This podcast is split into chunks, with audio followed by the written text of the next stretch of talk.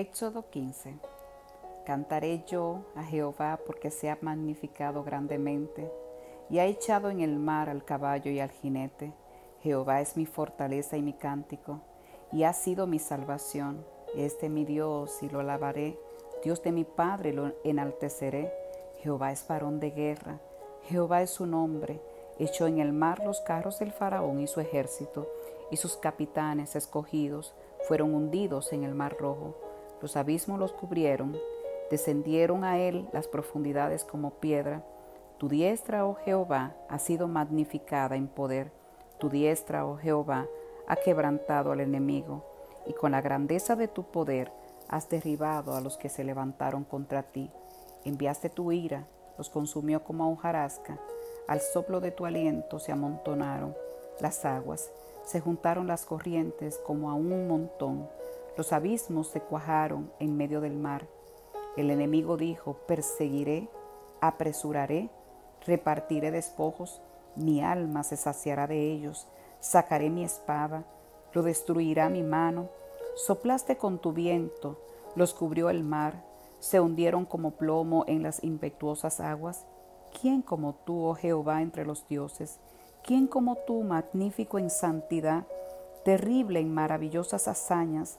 Hacedor de prodigios, extendiste tu diestra, la tierra los tragó. Condujiste en tu misericordia a este pueblo que redimiste, lo llevaste con poder a tu santa morada.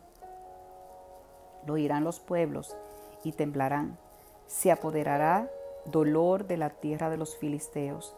Entonces los caudillos de Don se turbarán. A los valientes de Moab les sobrecogerá temblor se acobardarán todos los moradores de Canaán, caiga sobre ellos temblor y espanto, a la grandeza de tu brazo enmundezca como una piedra, hasta que haya pasado tu pueblo, oh Jehová, hasta que haya pasado este pueblo que tú recataste. Tú lo introducirás y lo plantarás en el monte de tu heredad, en el lugar de tu morada que tú has preparado, oh Jehová, en el santuario que tus manos, oh Jehová, han afirmado. Jehová reinará eternamente y para siempre.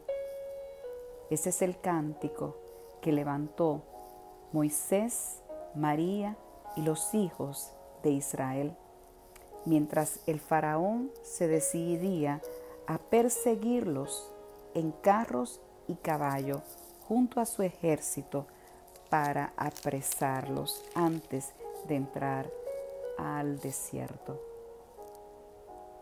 Dice la palabra del Señor que María, la profetisa, hermana de Aarón, tomó un pandero en su mano y todas las mujeres salieron en pos de ella con panderos y danzas.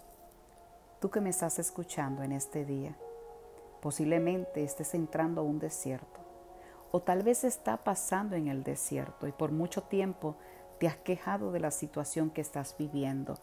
El pueblo de Israel estaba apenas entrando en el desierto cuando el enemigo decidió perseguirlo y destruirlo. Pero una vez más, el Señor levantó su mano de poder para protegerlos y cuidarlo y confundir al enemigo.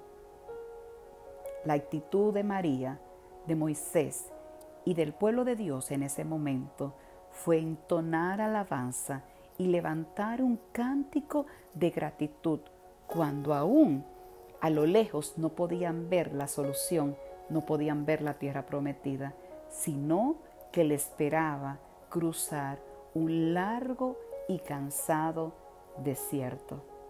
¿Cuál es la actitud que tienes en este día al enfrentar el desierto o al saber qué largo camino te resta? Te animo, mujer, a que en este día te levantes a adorar al que vive y reina por los siglos de los siglos, porque para ver su gloria en tu casa, en tu familia, en tu ministerio, tendrás que pasar por el desierto. Que Dios te bendiga.